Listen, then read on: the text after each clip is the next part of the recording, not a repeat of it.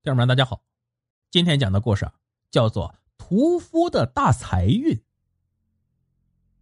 这天，颍水河畔等来了六个渡客，一个是屠夫，一个妇人，两个读书人，一个道人，还有一个是农夫。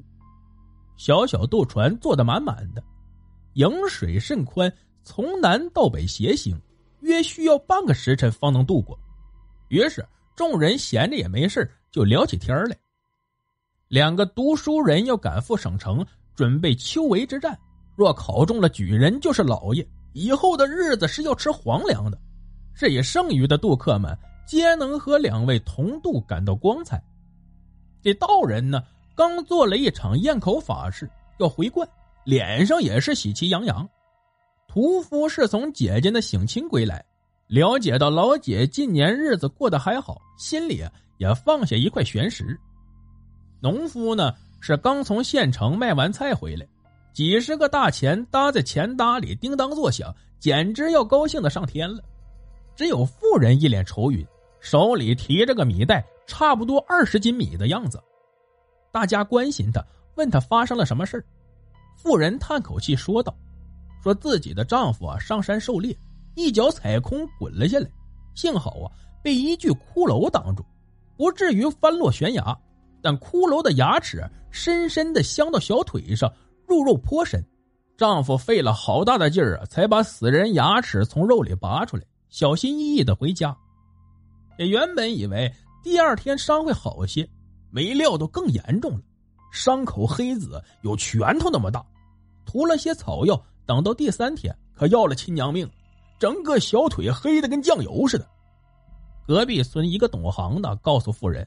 说呀，这是尸毒，死人生前有怨气，又死在荒野，无人问津，日子一久，牙齿上带有毒素，若咬中人的话，不出五天，活人是必死无疑。唯一的办法就是买一袋子糯米，把腿呢埋在糯米堆里，拔出尸毒，千万别耽搁了。丈夫腿疼难行，妇人呢就去县城里买米，也是不幸中的万幸。县城所有的米行竟然齐齐断了糯米，只有一家粮行有二十斤糯米。富人于是全部买下。众人一听，也替富人松了口气，纷纷安慰他。说着说着，不觉船到营水中间，忽的刮来一阵狂风，附近水域霎时浑浊不堪，船身摇摇晃晃，有倾翻之势。众人吓了一跳，不清楚发生了什么事，连船工也失声大叫。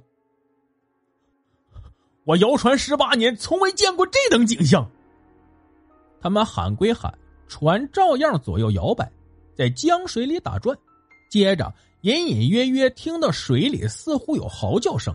那人嚷道：“水底要过礁！”船夫吓得尿裤子。为啥之前没听说过这段河有行礁的怪事农夫是本县人，也满脸不解。道人说道。这颍水看似平阔，尽头接连大江，有化龙不成的蛟龙从江道行入颍水也是正常。蛟性狂烈，常常打翻渡船吃人，兴风作浪。若一会儿再下起雨来，就是他吃人的前兆。咱这一船人算是交代了。这句话刚说完，忽的乌云盖头，大颗的雨珠从天而降，众人哭成一片，忙问道人有没有什么办法。道人眼带焦虑。当他瞅到妇人手里的米袋时，一拍大腿说道：“有了！曾有前辈啊，将米撒入江中吓跑野蛟的。只因野蛟害怕龙蛆，一旦蛆虫附身吸血吃肉，极难甩落。那米粒白润，长得颇似龙蛆，而野蛟又性钝，是以容易骗过。”船夫、两个读书人、农夫，还有那个屠夫，都死死的盯着妇人的米袋。妇人摇头道：“不行，我这糯米是要救我家人的。现在省城都没有糯米了，要是等到再进米来，我家人还哪有性命啊？”雨淅淅沥沥的下了起来，其中一个读书人说道：“我们这里有七人，你丈夫只有一人，考虑大局，也应该先救咱们船上的人呢。”妇人哭道：“我当家的若是死了。”我还活着什么劲儿啊？另一个读书人道：“这位夫人，请您高抬贵手，放过我们。”这么一说，好似妇人是极恶之徒一样。农夫也响应道：“人家是读书人，是要当举人的。你丈夫是什么人？区区一个猎户，说不好听的话，连我们种田的都不如。还有这位道爷，今日若活下来，以后攘灾去邪，也不知道能救多少人呢。”船夫也大声说道：“对对对，这位老哥说话深得我心呐。”妇人拼命摇头，连说不行不行。道人把脑袋偏在一旁不吭声。你妈了个蛋的！屠夫忍不住骂道：“那你们的命是命，人家丈夫的命就不是命了。咱只知道一件事儿你不想干的事也别强迫别人干。人家不想撒米，你们还能抢啊？”船像陀螺似的不停打转，雨滴更密了，打在每个人的脸上，生疼生疼。这句话似是提醒了众人。最早说话的读书人仗着身形高大，伸手就抢富人的米袋。屠夫大吼：“你他妈干啥！”一巴掌呼在他脸上。但剩余的人除了道人，纷纷拉住屠夫。屠夫虽然力气大，架不住人多。被死死摁在船板上，另一个书生趁机夺取米袋，撒在河水里。糯米入水下沉，不一会儿，雨歇风住，船也不再打转了，一切恢复了原样。众人皆松了口气，只有屠夫仍在咒骂。妇人呢，失魂落魄，自此一言不发。上岸后，大家分道扬镳。屠夫再看那妇人，居然不见了。心想到：“这难道想不开跳水了？”环顾河面半晌，自己又不会水，只得悻然返家。回到家里，越想越窝囊，拿把劈骨刀把肉案都剁开了。骤然响起掌声，屠夫回头一瞧，不解了：来者并非他人，却是渡客的道人，旁边呢竟是提米带的妇人，这不乱套了吗？道人笑嘻嘻的说：“阁下虽是杀猪砍肉之辈，心肠却好。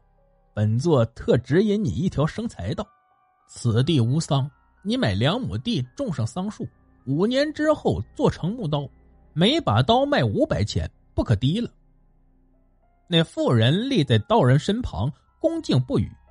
道人又说：“本座手里有一只财绸，正愁送人。”看到你们这群渡客，就试探一番，阁下赢得漂亮。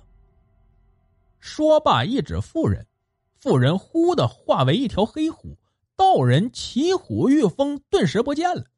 屠夫处立良久，若有所思。他听从道人之言，买了两亩薄田，竟种上桑苗。光阴如年，抚清之间，五年到了，桑苗如有神助，株株粗壮繁茂。县城忽然闹起了消灾，枭性甚顽劣，喜捉人殴打，又或者让人唱曲稍有停歇便招来一顿毒打。县民不胜其烦，个个提心吊胆。有人发现萧类特别害怕桑木，尤其是桑木做成的桑刀，看到了转头就跑。